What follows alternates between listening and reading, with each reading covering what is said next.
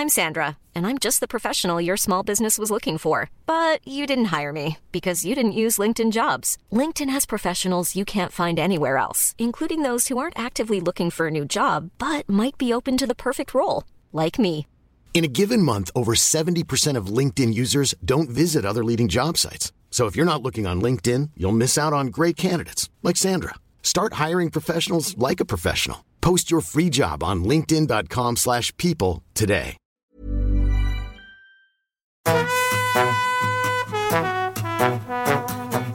Estás escuchando De piel a cabeza, un recorrido por tu salud con Ana y Rosa Molina. porque sabemos que el conocimiento es la mejor medicina.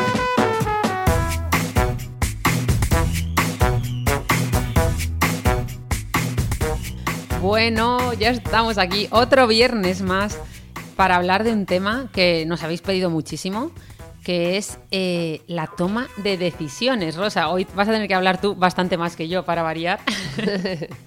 Qué decisión más difícil la de haber preparado este podcast. Ah, mira. Pues mira, ya eh, me he preparado 10 preguntas porque el título del podcast es 10 claves en la toma de decisiones, con lo cual he dicho, venga, todo va a ser un decálogo y voy a preparar 10 preguntas para que no se nos haga muy largo. Y la primera pregunta, eh, porque claro, ayer cuando pensaba, vamos a hablar de decisiones, de cómo empezamos, pues dije, vamos a definir o vamos a ver qué es exactamente una decisión. Para ello me fui a Wikipedia y te voy a leer lo que ponía, porque yo me quedé igual después de leer esta decisión. Atención, voy allá. Una decisión es el producto final del proceso mental cognitivo específico de un individuo o un grupo de personas u organizaciones, el cual se denomina toma de decisiones, por lo tanto es un concepto subjetivo. Es un objeto mental y puede ser tanto una opinión como una regla o tarea para ser ejecutada y o aplicada. En significados más precisos, un objeto mental es una decisión si este... Bueno, es que no sigo porque ya me estoy aburriendo yo misma. Pero bueno, sigue dos, dos líneas más. Mm, y la verdad es que lo leí y lo leí varias veces y me quedé un poco igual. ¿Qué nos puedes decir de esto?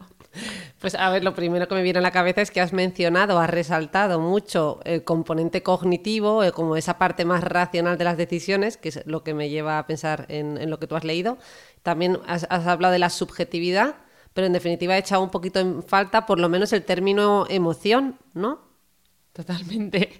¿Y por qué? Porque las, las emociones tienen un, gran impacto en nuestras decisiones, ¿no? Eso que, que nos dices eh, que se oye por ahí, ¿no? De el corazón toma la razón, no, el corazón toma la decisión y, el cere y la mente la racionaliza, ¿no? O sea, el corazón toma la decisión o algo así, ¿no? Algo así, no me la sé con exactitud, pero el, mensaje lo has transmitido muy bien. Bueno, es que efectivamente es el, el, gran debate y, y, y bueno, mmm, lo que no tenemos todavía es suficiente evidencia para decir si las decisiones son puramente racionales o son puramente emocionales o en qué porcentaje influye cada uno de, estos factores. Pero sí que es cierto que algunas generalizaciones sí que podemos decir. Desde luego que es un proceso muy complejo y que es fruto realmente de una relación físico-emocional y racional. ¿Vale?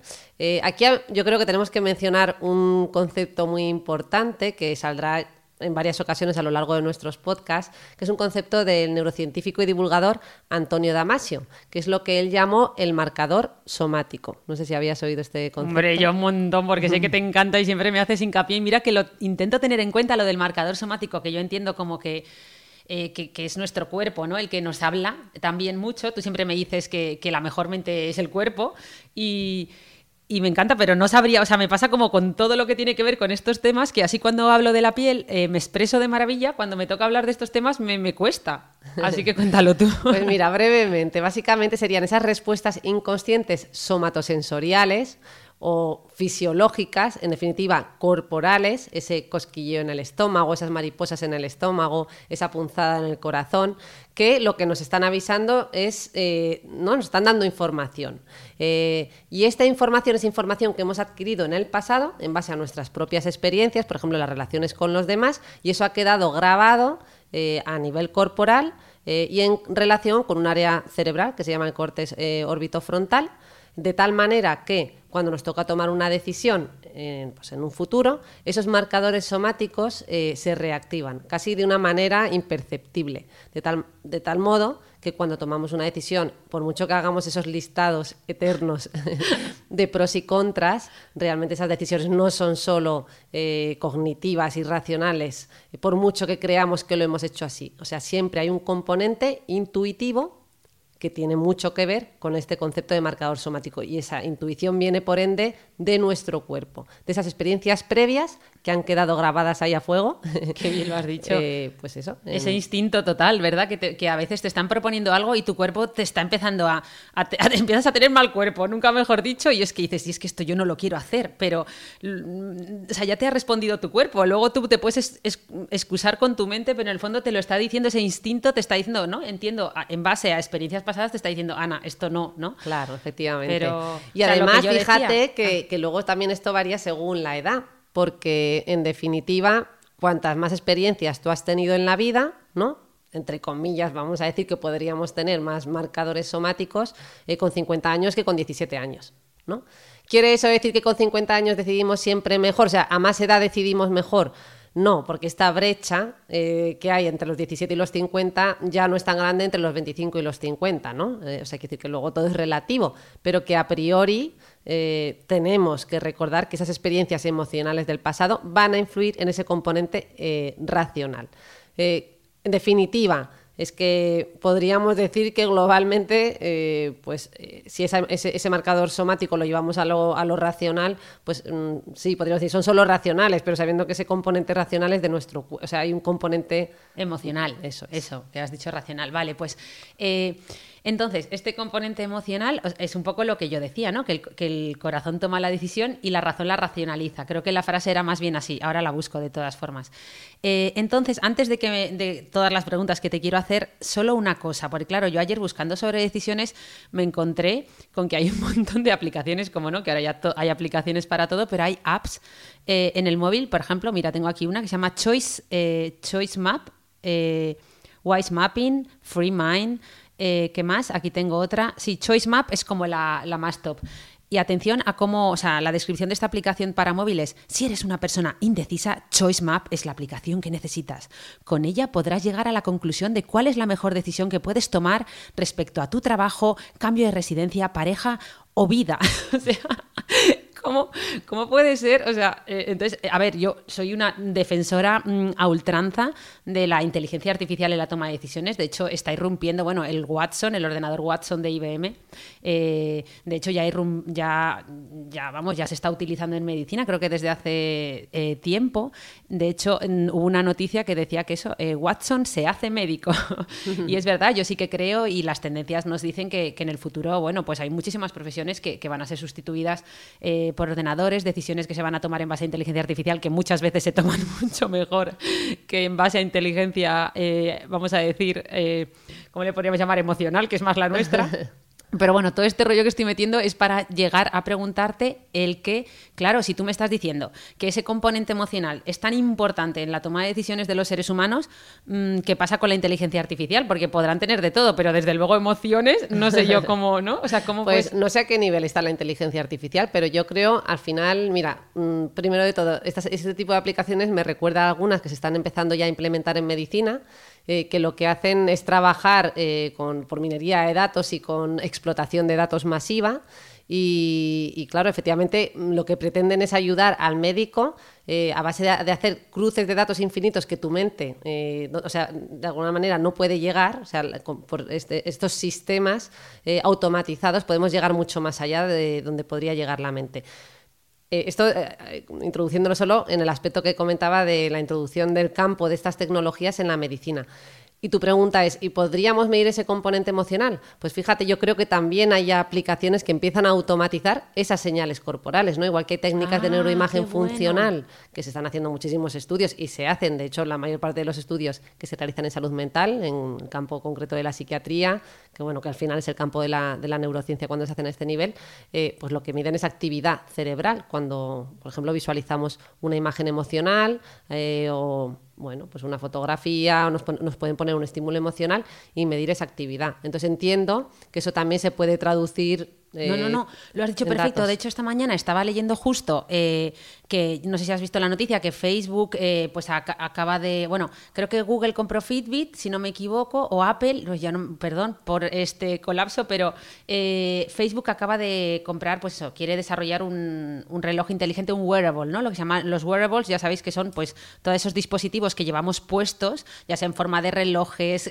collares, calcetines. Se cree que en el futuro todo lo que llevemos puesto va a estar recogiendo datos de eh, información de nuestra salud, ¿no? Entonces, me ha, me ha venido a la mente precisamente porque todas las empresas del sector tecnológico parece que están apostando por esto, por los datos de salud. Parece que es el futuro, ¿no? Y claro, ahora, que, ahora hilándolo con lo que me estabas diciendo, tiene bastante sentido, porque incluso para esta toma de decisiones, claro, van a necesitar muchos datos de cómo se comporta tu cuerpo en ese momento, ¿no? Que es un poco lo que hacen con los polígrafos estos de, para saber si alguien está diciendo no la verdad. En el fondo lo que miden es parámetros corporales de, cómo responde, Reacciones físicas y fisiológicas, ¿no? Qué bueno. Mm. Pero bueno, ahí...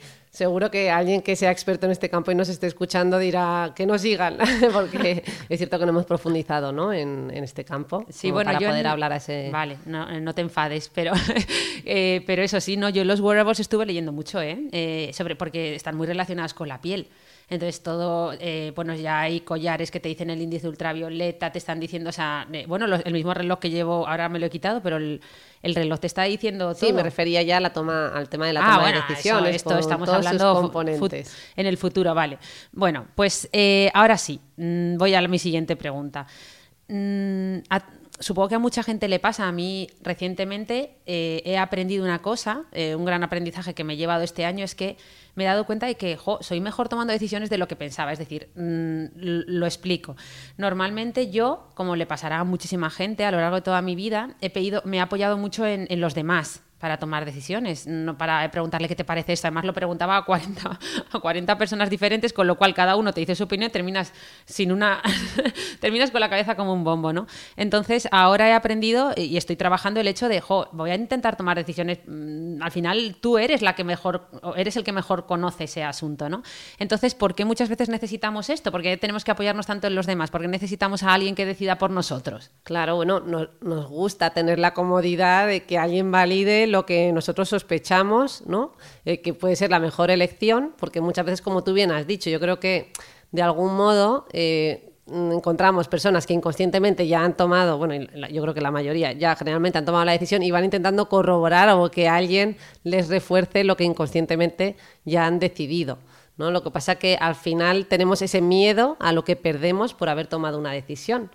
Eh, esto, de esto yo creo que hablamos ya también en otro podcast, ¿no? De eh, como lo de la... Lo que se queda fuera, ¿no? Con lo de... Claro, cuando tú tomas una decisión no es solo lo que decides, es lo que no has, lo que no has cogido, lo que no has decidido, ¿qué pasa con eso? ¿no? Y eso nos genera, nos puede, lo que nos da miedo es la culpa o el malestar que podemos sentir por las oportunidades perdidas.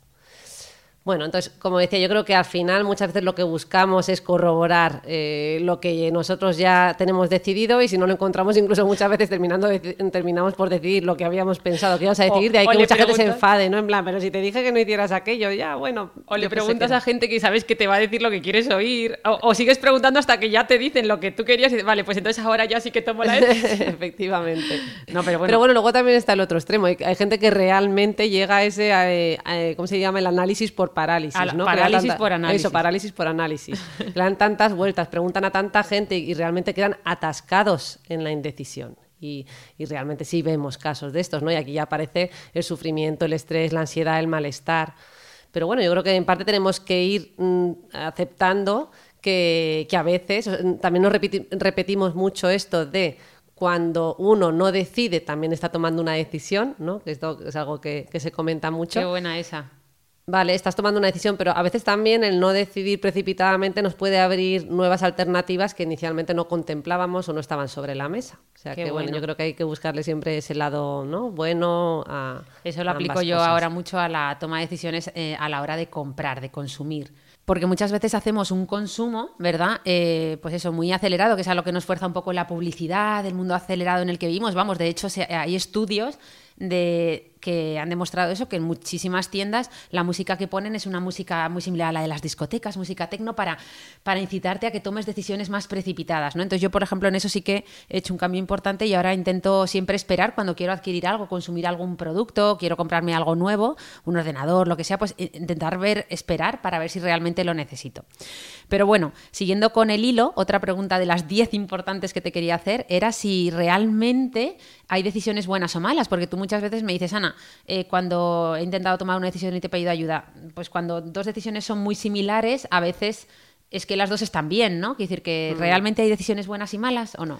Bueno, es que nuestro cerebro, que le encantan los atajos, como hemos dicho otras veces, pues le gustan las clasificar, ¿no? etiquetar las cosas y las cataloga como decisiones binarias, o son buenas o son malas.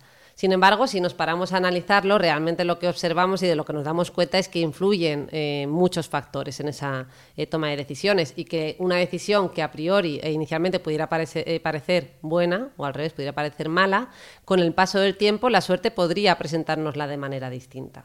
yo creo que como todo en la vida hay que relativizar y casi todo en la vida es relativo, ¿no? Claro, hombre, hay decisiones como muy fáciles, ¿no? Que una que, que son muy fáciles de tomar, entonces claramente hay una que es más buena para ti, mm. en ese momento, ¿no? Pero es verdad que cuando dos se parecen tanto, a veces es porque las dos están muy al nivel. Hmm. Mm. Y, entonces, mm, cuando tomamos decisiones, las tomamos eh, pensando en lo que nos interesa, porque sabes que en general se dice que los animales, eh, o sea, los seres humanos, perdón, bueno, que también somos animales, eh, somos muy cortoplacistas, ¿no? Nos gusta, tomamos las decisiones pensando muchas veces en el corto plazo más que en el largo plazo. Nos cuesta mucho imaginarnos. Además, no sabemos si vamos a, al ser un mundo en constante cambio, tampoco sabemos dónde estaremos dentro de unos años. Entonces, eh, ¿realmente las decisiones las tomamos, como imagino yo, pensando más en el presente o a veces sí que tenemos en cuenta el futuro? Eh, o sea, hay gente que las toma más a largo plazo, es capaz de mm. hacer este yo creo que de una manera más automática, desde luego damos más peso al presente y al futuro inmediato. Eh, lo que sí que ya bajo un proceso reflexivo y apaciguado, eh, pues pensamos en las consecuencias en el largo plazo, vamos, es algo que tenemos que hacer, ¿no? Pero desde luego que en general nos cuesta tomar perspectiva. Eh, tenemos una tremenda miopía en el, al tiempo, ¿no? una miopía del tiempo que, decimos, una incapacidad para ver más allá a veces, aunque, aunque lo escribimos, pero en ese momento mm, sentimos más esa, como tú has dicho, ¿no? hay, una, hay decisiones buenas y malas para uno mismo y en ese momento, pero es que mm, tenemos que parar y decir, no, es que esta decisión la tengo que analizar en el largo plazo. De hecho, fíjate que hay un método muy interesante que es la técnica del 10-10-10 no sé si te suena. No. Que básicamente es cuando tengas que tomar una decisión, pienses en las consecuencias de esa decisión a los 10 minutos, qué consecuencias tendrá esta decisión a los 10 meses y qué consecuencias tendrá a los 10 años. Uf, qué difícil, ¿eh? A los 10 minutos fácil, pocas. Pero sí, efectivamente, por eso te preguntaba, porque pensar a, a largo plazo nos cuesta, nos cuesta, es lo que tú dices, tenemos un poco de miopía respecto al futuro. Pero nos ayuda a contextualizar, nos mm. ayuda a relativizar. Mm. ¿No? ponerlo en este a mí, en, ese sentido, ya que hablas de técnicas que nos pueden ayudar o que debemos implementar en la toma de decisiones, a mí me ha ayudado mucho últimamente una técnica que además me, la diste tú, que fue el de los mapas mentales. Me regalaste el libro Mind Map, mapa mental de Tony Butham.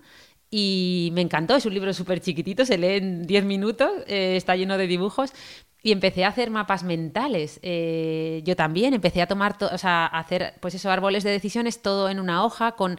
Además que el cerebro, está demostrado que el cerebro, ¿no? Piensa más en forma de mapas mentales que en forma de listas. Es mucho más mm. fácil de recordar. De hecho, yo, este mapa mental que lo fui dibujando durante varios días, eh, al ahora, o sea, que era un poco mm, reflexionando sobre el futuro un poco que quiero para mi vida, tanto laboral como personalmente, que además los terminaba, había partes del mapa mental que se iban intrincando unas con otras, eh, ahora cada vez que mm, quiero meter algo en ese mapa, o sea, es como cuando estudias, que sabes perfectamente en la hoja te acordabas lo que estaba subrayado en verde, abajo a la izquierda, eh, en amarillo, arriba a la derecha, ¿no? Pues pasa lo mismo, que me acuerdo perfectamente ese mapa mental mucho más que si hubiera hecho una lista. Entonces, eh, yo creo que esto de los mapas mentales es muy buena herramienta, ¿verdad? Tú la utilizas además también. Sí, desde luego. La verdad es que no la uso mucho. ¿Por qué? Yo uso la del 10, 10, 10. Ah, vale. Pero bueno, me ha gustado. Muy buen consejo. ¿no? Como Yo te regalé el libro a ti. Consejos traigo que para mí no. ¿cómo es? Consejos doy que para mí no. No hay. tengo, que para mí no tengo. Eso. Bueno, Vale. desde luego, yo creo que todas estas técnicas lo que también hay que pensar es ponernos ejemplos prácticos de la vida que hemos tenido todos muchos. eh, es decisiones que en su día nos costó muchísimo tomar, nos generaron muchísimo estrés, sufrimiento, malestar. Uno echa la vista atrás y de repente, ¿no? ¿cuántas veces nos ha pasado que nos hemos reído de esa decisión? Buah. O sea, O pero- que nuestros amigos se han reído de aquella decisión que no podías tomar, o tu Bueno. familia que tanta, ¿no? tanta lata le diste con, con ese tema. Sí, sí, de- vamos, totalmente. Y eh, además que tengo yo una... re- además, en el momento que... Además, muchas veces cuando estás intentando tomar la decisión lo pasas fatal, fatal, fatal, fatal. Ahora hablamos de por qué nos castigamos tanto, que es una pregunta que te quería hacer, eh, ya que hablas de ello, pero, pero luego en cuanto la tomas y ya la has tomado y no hay marcha atrás, toda esa ansiedad, todo ese mal rato que habías pasado desaparece, a no ser que... Ojo, no para Ya, todos. ya. Que están, como digo yo, las personas que tienden a rumiar durante horas, días y meses a posteriori de haber tomado la decisión. Pero aquí Sí. ya estaríamos hablando de algo ¿no? que empieza a ser problemático. Claro, entonces esa es mi pregunta, ¿por qué nos castigamos tanto?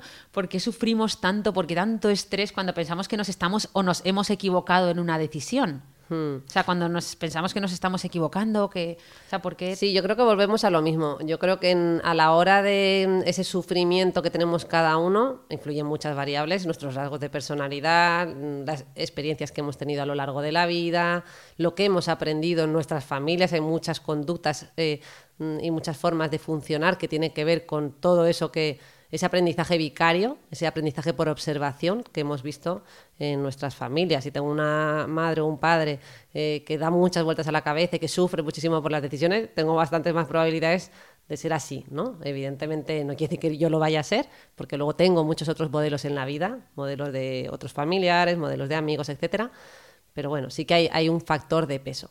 En definitiva, yo creo que aquí lo que tenemos que hacer es, mm, repito la palabra, relativizar, porque mm, muchas veces es difícil decir que las decisiones eh, son buenas o malas. Vamos a poner un ejemplo clásico. ¿no? Vamos a imaginar que tuviéramos que decir entre un puesto de trabajo, que le vamos a llamar puesto de trabajo número uno, y puesto de trabajo número dos. En el puesto de trabajo número uno, posiblemente encontraríamos una serie de mm, cosas positivas, hiciéramos un listado y decimos, bueno, pues este puesto de trabajo me gusta mucho porque está cerca de mi casa, porque el ambiente parece muy bueno eh, y porque además las instalaciones están fenomenal. Pero luego está el puesto de trabajo número dos, que a diferencia del anterior me proporciona mejores oportunidades laborales o me va a permitir promocionarme más, pero por ejemplo el ambiente laboral es peor y me pilla más lejos de casa. ¿Realmente decidir uno u otro mm, es... mm, o sea, hay una posibilidad de que te equivoques en esa decisión? Yo creo que ahí no te, no te puedes equivocar. Realmente son dos decisiones buenas, pero es que es más.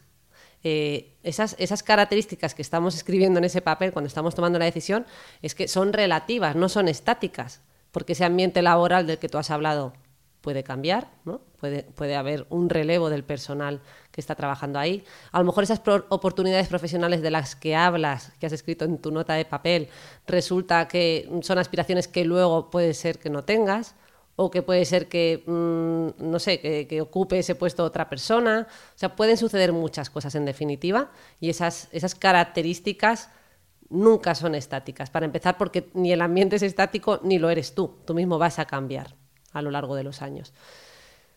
En definitiva, yo creo que el miedo a equivocarnos eh, no debe ser nunca mayor que las ganas de arriesgarnos, ¿no? O sea que, bueno, recordarnos esta relativización para bajar esos niveles de angustia que a veces terribilizamos demasiado, nos angustiamos demasiado. Por... Ya, lo de terribilizamos, llevas Esto toda- lo dice eh, la terribilitis, esto lo dice mucho el psicólogo Rafael Santandreu, ¿no? Que le gusta mucho este término. es, Rafael Santandreu es el autor de Gente Tóxica, ¿no? ¿O, Mm. o no? No, es el de eh, El arte de no amargarse la vida. el arte de no amargarse Uy, la vida. lo- tiene varios, no sé si sí, tiene un pero montón. quizás es uno de los más Sí. Vale, eh, bueno, pero a ver, esto es un poco banalizar, pero también hay decisiones que realmente son malas, ¿no? O sea, que para ti, en ese momento, independientemente de todo lo que tú nos estás diciendo, de relativizar y tal, hay veces que tomas decisiones y dices, ¿cómo he tomado, yo qué sé, la gente que se tatúa, como Antonio Banderas cuando se tatuó Melanie Griffin, ¿no? ¿Cómo fue? No, ella fue al revés, ella se tatuó por el corazón que ponía Antonio.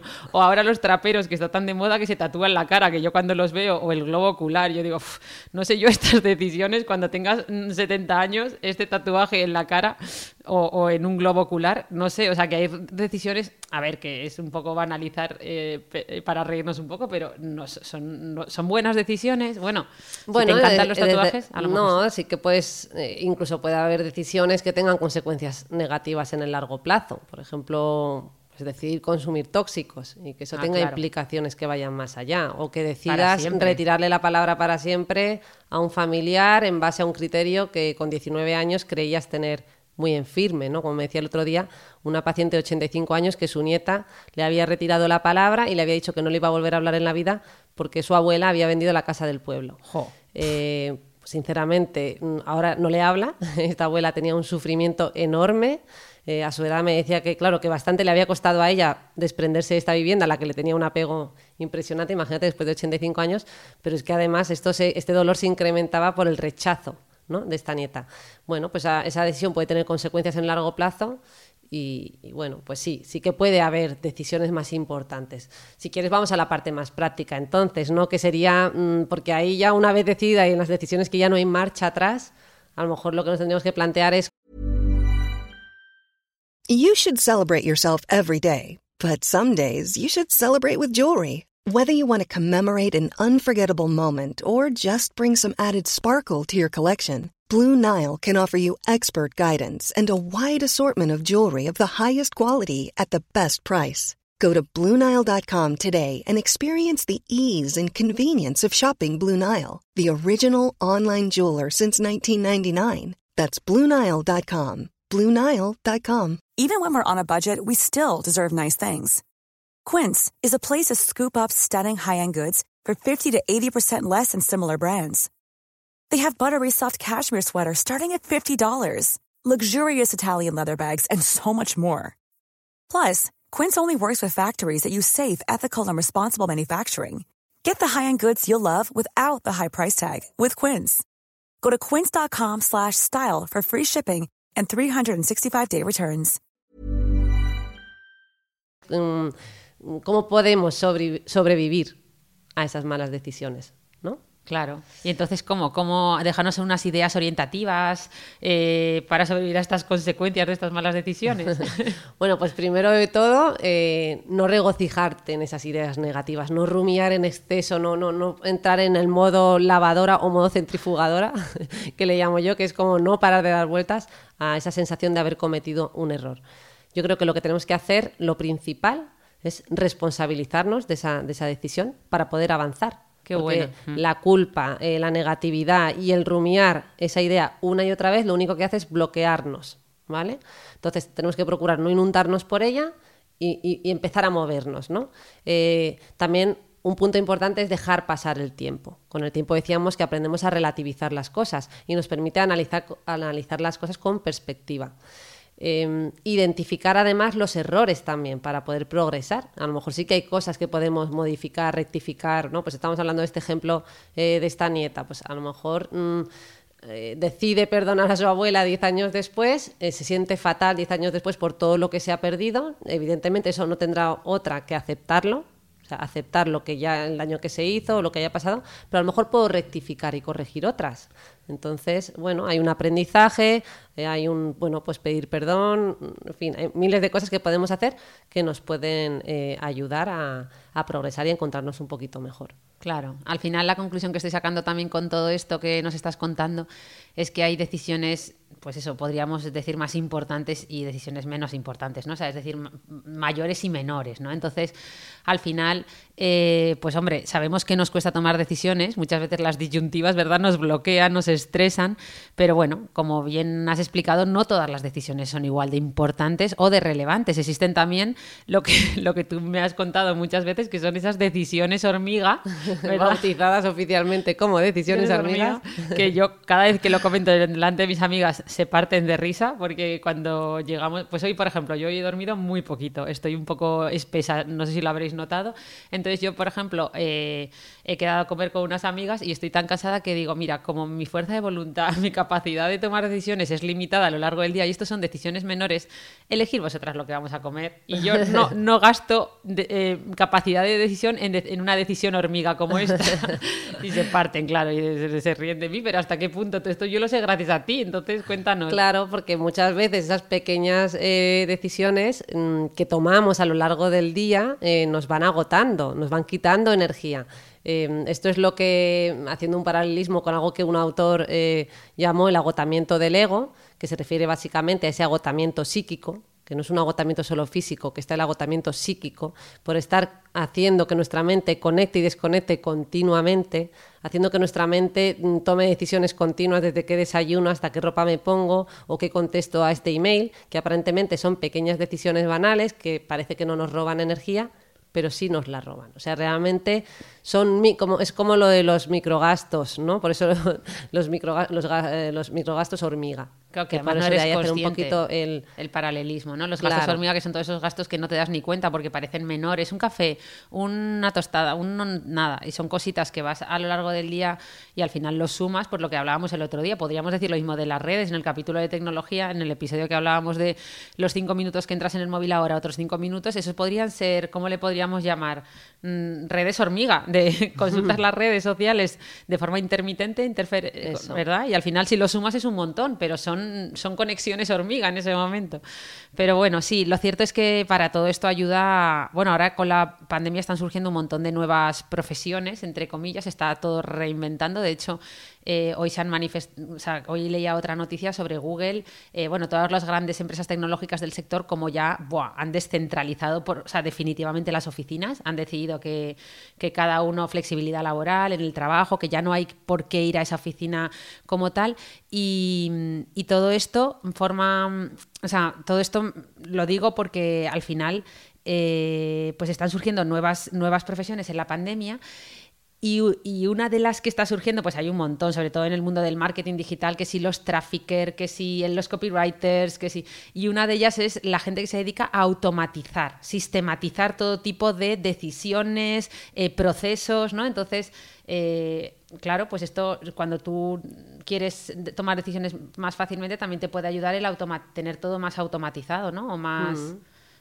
ir hacia un minimalismo, un minimalismo mental que yo le llamo, más que a eso quería llegar yo, todo este rollo para llegar para querer eso. No, y que a veces en, lo de automatizar puede tener una connotación negativa, porque ya bastante automatizados vamos en el día a día, también a veces en exceso y parece que esto de automatizar es como querer meter más tareas para para poder rendir más, ¿no? Entonces eso también a veces nos recuerda ese exceso de productividad y a veces ese exceso de productividad... No, no, eh, no, al revés, automatizar era con toda la idea contraria, es decir, simplificarte tanto la vida que tomar esas decisiones ya eh, no, te quiten energía porque no las tengas ni que tomar, porque ya está todo bastante más automatizado. Pues es que, a ver, yo qué sé, pues poner un ejemplo, eh, es que ahora no, no, se me ocurre, pero pues no sé, sí, saber que todos los días de 8 a 9 entrenas y ya está, es que no hay tu tía, y es que todos los días de 8 a 9 yo voy a nadar y entonces no, tengo que, no tengo que ponerme a pensar en nada y empezar a rumiar, ¿no? De voy, no voy, la, deshojar la margarita. Y... No, me levanto y es que casi que duermo ya con el bañador puesto.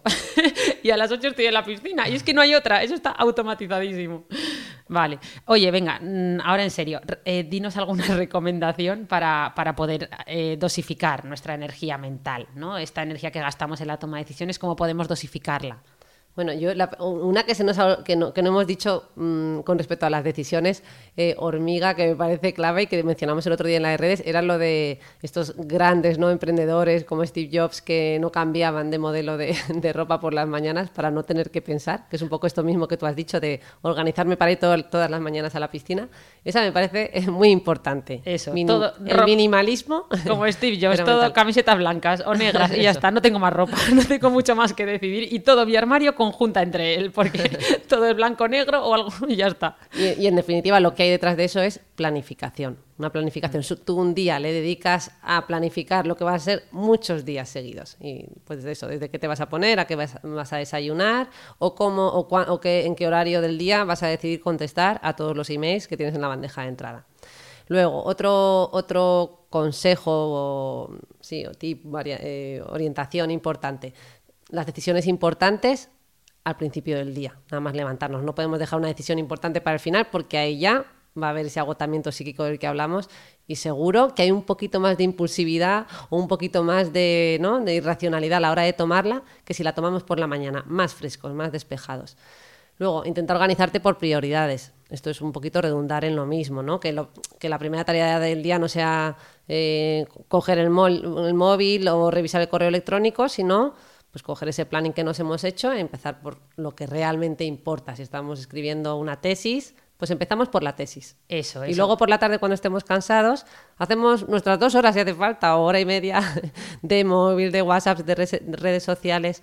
Pero lo importante por la mañana nos va a hacer además sentir mucho mejor, porque si no encima ya no es solo la carga mental que arrastramos, es la carga mental intermitente de que nuestra mente nos está recordando tengo que hacer la tesis, tengo que escribir la tesis, tengo que escribir, nos lo está recordando, nos estamos agotando, nos está generando malestar. Aparte que esa es la clave de la procrastinación. O sea, es que lo has definido tal cual es. Me levanto, tengo tres tareas importantes, que es lo que dicen que hay que ponerse máximo cada día, tres tareas importantes, no más. Es- solo tengo que hacer estas tres cosas, es mi objetivo, es lo que me va a hacer sentir bien, lo que va- además me va a reforzar la autoestima y sin embargo voy a mini tareas, tareas hormiga, nunca mejor dicho, pues contesto este email, contesto este WhatsApp, hago esta llamadita y yo me creo que estoy avanzando y Sí. en el fondo es Claro, esa mini tarea te, te refuerza, ¿no? Porque es como libero un pelín de, bueno, un pelín de dopamina, entre comillas, ¿no? Me, me trae un poquito de refuerzo positivo porque he finalizado una pequeña tarea. Ojo, Oye, que por no cierto, mini que los escuchantes nos han mandado audios cantando lo de dame más dopamina, quiero, Quiero más dopamina. dopamina. Muchas gracias por vuestro feedback, que, que, que apañados. Nada, Vale, seguimos. sí. Seguimos por algún consejito más para acabar. Eh, dejar para el final del día, por ende, todo lo que sean eh, mm, no de- decisiones no necesariamente, sino tareas eh, más mecánicas, eh, pues por la tarde, por la noche, etcétera. Busca espacios eh, para el reposo mental, para el aburrimiento o para el ejercicio físico, pero tienen que existir. O sea, algo que vemos mucho en consulta es gente que viene por estrés y que dice que no puede parar. Y vienen con síntomas de ansiedad muy acentuados, no duermen, etcétera, etcétera. Es como, bueno, no podemos darle una medicación porque usted no pueda parar. Es que lo primero de todo es parar. Y si luego persiste esa ansiedad, ya hablaremos, pero ahora mismo, ¿cómo que no puedo parar? ¿Cómo que no tengo ni 10 minutos para hacer deporte? ¿Cómo que no tengo 10 minutos para tomarme en el sofá? Que es algo que repite mucha gente. Empecemos por ahí, ¿vale? Y qué más, Eh, crea rutinas y hábitos para minimizar, pues eso, la toma de decisiones. Esto es un poquito redundante, pero es que la palabra rutina y hábito es algo que nos tenemos que grabar a fuego, porque lejos de que eh, resulte algo aburrido, todo lo contrario. Cuando estamos un rutin- tenemos esas rutinas establecidas, nuestra mente está tan relajada, no tiene que pensar en esas otras cosas que, puede ser más creativa. ¿no? Es esto que comentábamos también el otro día con lo de los niños pequeños, establecer límites y rutinas, porque desde ahí ellos pueden explorar el mundo, les da seguridad, pues a nuestra mente le da estructura y seguridad el tener esas rutinas establecidas y desde ahí puede ¿no? echar a navegar. Un inciso, tenemos que hablar de hábitos, ¿eh? que me estoy leyendo el libro de hábitos Sí, atómicos. Ahora podcast- en las notas de- aparte. dejaremos el autor que ahora no me acuerdo y hay que hablar de hábitos, sí. Y mira, un punto más que se lo aprendí por ti, el término es lo de trabajar en lotes, el batch work. Ese me lo Ah. contaste tú, ¿no? Sí. Eh, el del, batch las cooking, tareas. yo lo sabía, sí, de cocinar un domingo para toda la semana, ¿no? Pues lo Eso. mismo, lo mismo con Viene, viene a ser el mismo concepto, ¿no? Qué bueno. Eso, si tengo que hacer varias llamadas telefónicas, las hago todas en el mismo horario. Si tengo que contestar varios Buah. emails, todos en ese mismo horario. Y no uno por la mañana, tres por la tarde, tres por la noche, tres, ¿no? Eso es clave, eso sí que es uno de los grandes aprendizajes que yo me he llevado este año. Que es que cómo aumenta, o sea, siempre nos han hecho creer, ¿verdad? Y encima más con las mujeres, lo de no, si es que las mujeres podemos hacer multitarea. ¿Qué va? Nadie puede hacer multitarea. Yo he intentado escuchar un podcast mientras contesto emails, es imposible. Eh, no, hay que hacer una cosa, pero además lo que tú dices, por tramos, el batch, eh, el batch work, vamos a llamarlo así. Y la última, última, todo el rato digo la última, pero es que se me siguen ocurriendo. Lleva y anota eh, todo siempre en un, en un de notas, en un- una pequeña libreta o para los que ya somos tecnológicos, eh, en el móvil, aunque sea. Pero si te acuerdas de algo que tienes que hacer a mitad de noche o justo antes de acostarte, anótalo. Deja tu mente relajada, déjalo por escrito porque es como lo escribo y ya me puedo olvidar. Si no, nuestra mente intermitentemente está recordándonoslo. O con nota de voz. Yo ahora uso mucho el reloj, el, reloj inteligente que llevo, que le, tiene una mini aplicación que le das un botoncito y te, le, dices lo, le dices lo que quieres y automáticamente te lo pasa al móvil ya por escrito, ni siquiera en nota de voz, sino que yo luego ya aparece en mi, en mi blog de notas por escrito. Y no tienes que sacar el móvil. está súper avanzada, yo tengo que aprender mucho también de mi hermana, es la hermana, ha pasado a ser la hermana tecnológica. Que va, que va. ¿Ya has terminado? ¿Te puedo hacer mi siguiente pregunta de, mi decálogo de hoy? Vale, eh, una duda que tengo. ¿Hasta qué punto cuando esta gente, porque claro, yo sí que tenemos un ejemplo muy cercano ambas a una persona muy indecisa, ¿qué puede pasar cuando, cuando eh, una persona se bloquea directamente, es incapaz de tomar decisiones, ¿puede esto llevar a, tanta ansiedad que lleve a patología? Eh, o sea, o que lleve a una falta de, o sea, de inoperatividad, no sé cómo decirlo en el mundo, o sea, como que... Sí, no, lo has descrito muy bien. A mí lo primero que me ha venido a la cabeza, de hecho, es lo que antiguamente se llamaba la enfermedad de la duda que era el trastorno obsesivo compulsivo, porque en estos pacientes, en un subtipo de ellos, eh, lo que tienen es esa duda de he apagado o no he apagado eh, el, bueno, no he apagado no he apagado la luz, he cerrado bien la puerta o no la he cerrado bien, o me he lavado bien las manos o no me las he lavado bien. Eso nos pasa a todos, ¿eh? O sea, lo de volver al coche, o sea, darle varias veces al botoncito de, la llave del coche para lo he cerrado, lo vuelvo a... Eso, o, bueno, esto, esto, esto llevado mucho más al extremo, obviamente. Mm. Todo, cuando nosotros hablamos de salud mental, hablamos de variantes de la normalidad y todo lo patológico tiene un continuum, o sea, tiene continuidad con lo que es normal. Lo que pasa que lo que es eh, normal, que es esto que tú comentas, de darle tres veces al manito del coche o cuatro o cinco, pues hay quienes lo llevan al extremo, ¿no? Y les, y les ralentiza muchísimo, les produce limitaciones en su día a día. Por ende, sí que podemos ver gente, ya al margen del tema del trastorno obsesivo compulsivo, volviendo al tema de la indecisión, hay gente tremendamente indecisa y que caen en bucles de indecisión que les generan muchísima angustia. Eh, esto muchas veces tiene que ver con rasgos de personalidad, bueno, con muchos factores, ¿no? Pero lo que puede traducir en muchas ocasiones es una falta de confianza, eh, una gran inseguridad en sí mismos, eh, baja autoestima, excesiva autoexigencia. ¿no? A veces no admitimos el, eso, el equivocarnos en microdecisiones. Voy a un restaurante y he, pedido algo. Mm, que a lo mejor luego no me ha gustado mucho y me arrepiento y estoy rumiando durante horas que tenía que haber pedido el otro plato. Eh, todo esto nos, nos, lleva al fracaso en el sentido de que nos, nos roba muchísima energía eh, y nos hace sentir mucho malestar. Eh, nos limita a la hora de realizar otras tareas, nos limita a la hora de interaccionar con el otro, o sea, al final nos está robando tiempo. Por ende, yo creo que sí, claro, pues como en todo, podemos irnos siempre al extremo de lo patológico. Y el extremo de lo patológico nosotros siempre lo definimos en función de tres puntos básicos, que es que ese síntoma se repite mucho, eh, llega a ser muy intenso y me limita en mi día a día. es incapacitante, ¿no? Es incapacitante. se vuelve, claro, se vuelve una dificultad para vivir la vida y encontrar un equilibrio y, y tener una vida sana.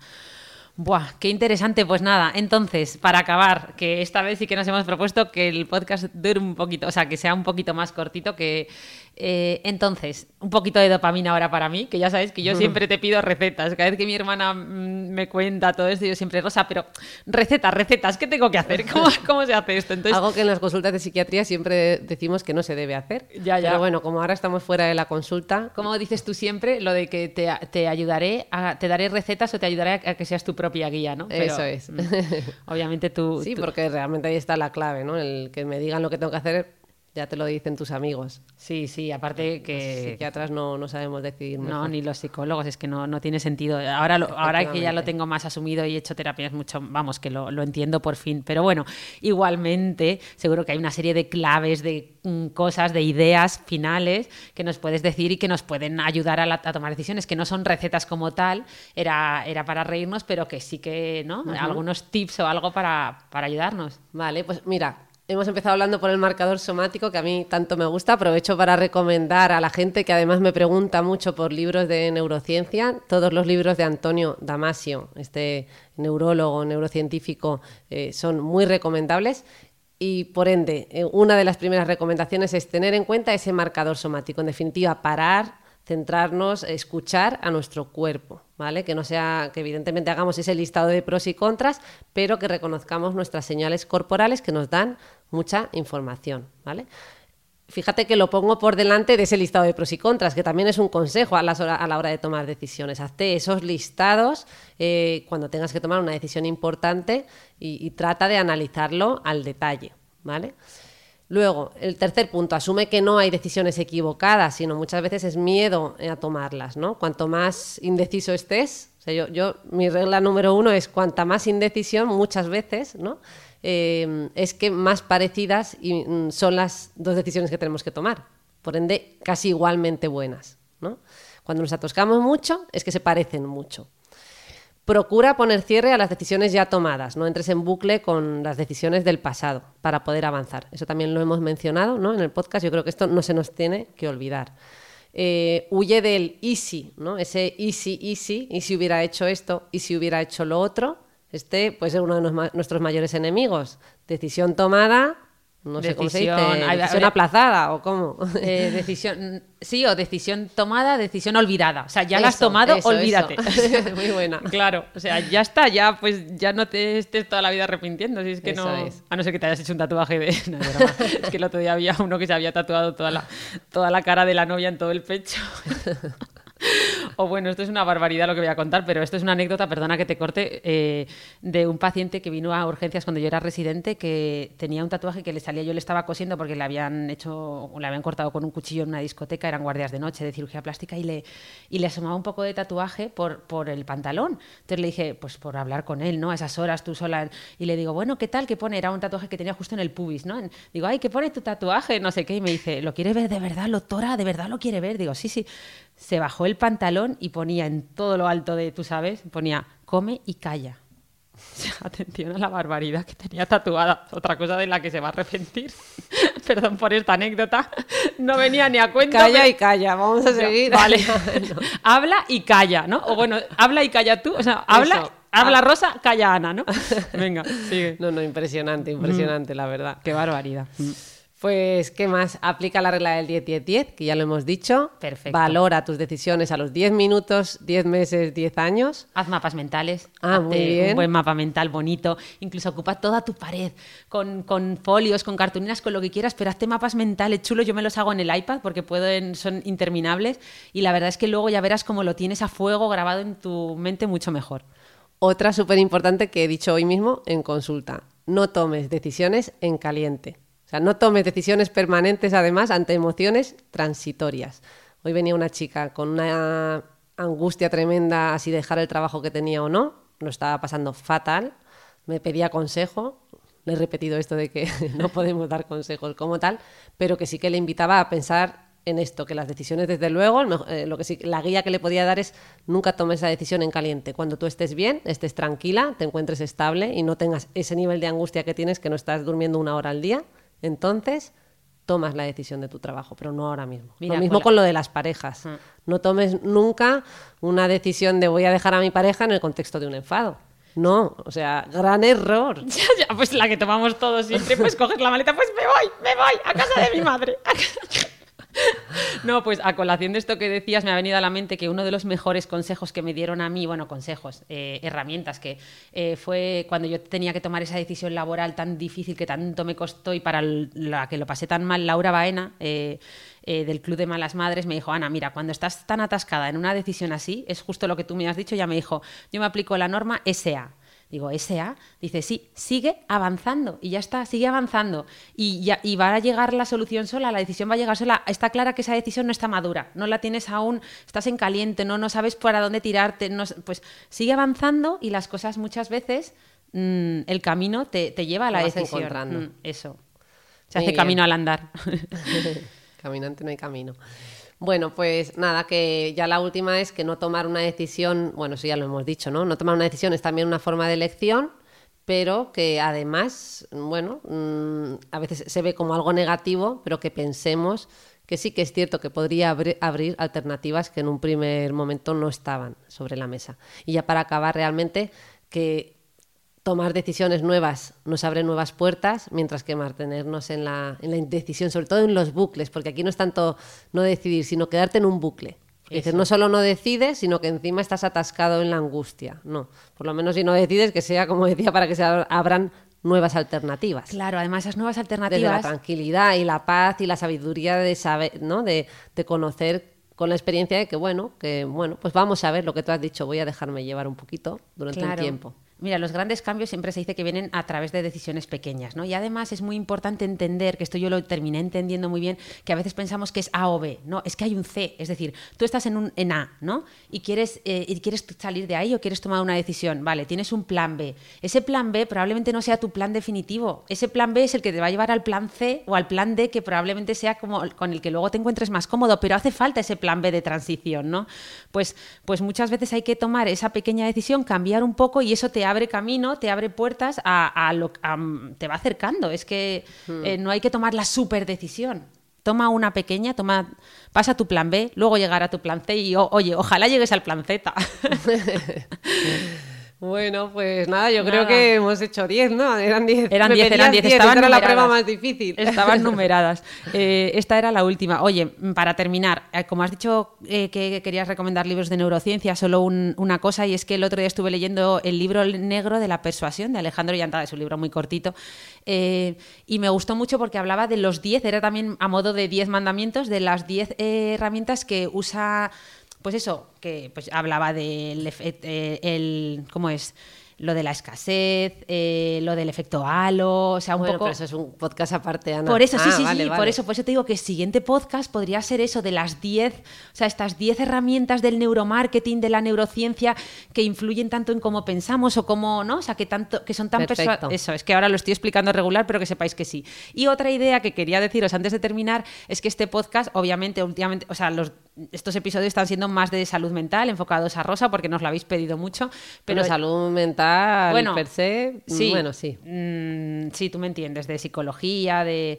eh, bueno, fondo son de, salud, qué, tontería. Pero bueno, que, que también me habéis pedido temas un poquito enfocados a la piel, pues eh, entonces hemos pensado que nos habéis pedido mucho olor corporal eh, y sudoración, bueno, que nos, nos habéis pedido también mucho relación de la piel con el estrés, bueno, un montón de temas muy chulos y también os hemos pedido que nos digáis posibles invitados que queráis que traigamos al podcast y estamos tomando nota porque hay algunos espectaculares.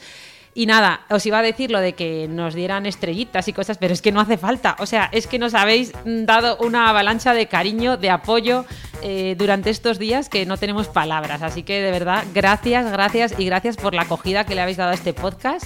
Sin duda, de verdad que yo creo que sin tanto apoyo esto no veníamos hoy con tanta energía porque tú estabas agotada, yo también. Yo había dormido dos Y horas. gracias a ese apoyo ha sido como no, no, no. Esto hay que sacarlo para adelante. Íbamos a cancelarlo, pero hemos, hemos venido Sí, sí, grabar. sí, lo hemos no. conseguido. No, no, totalmente. Además, ahora lo malo es que ahora ya solo puede ir a peor esto. No, no, es drama. Nada. bueno, nos despedimos. Hasta el próximo viernes. Adiós. Adiós.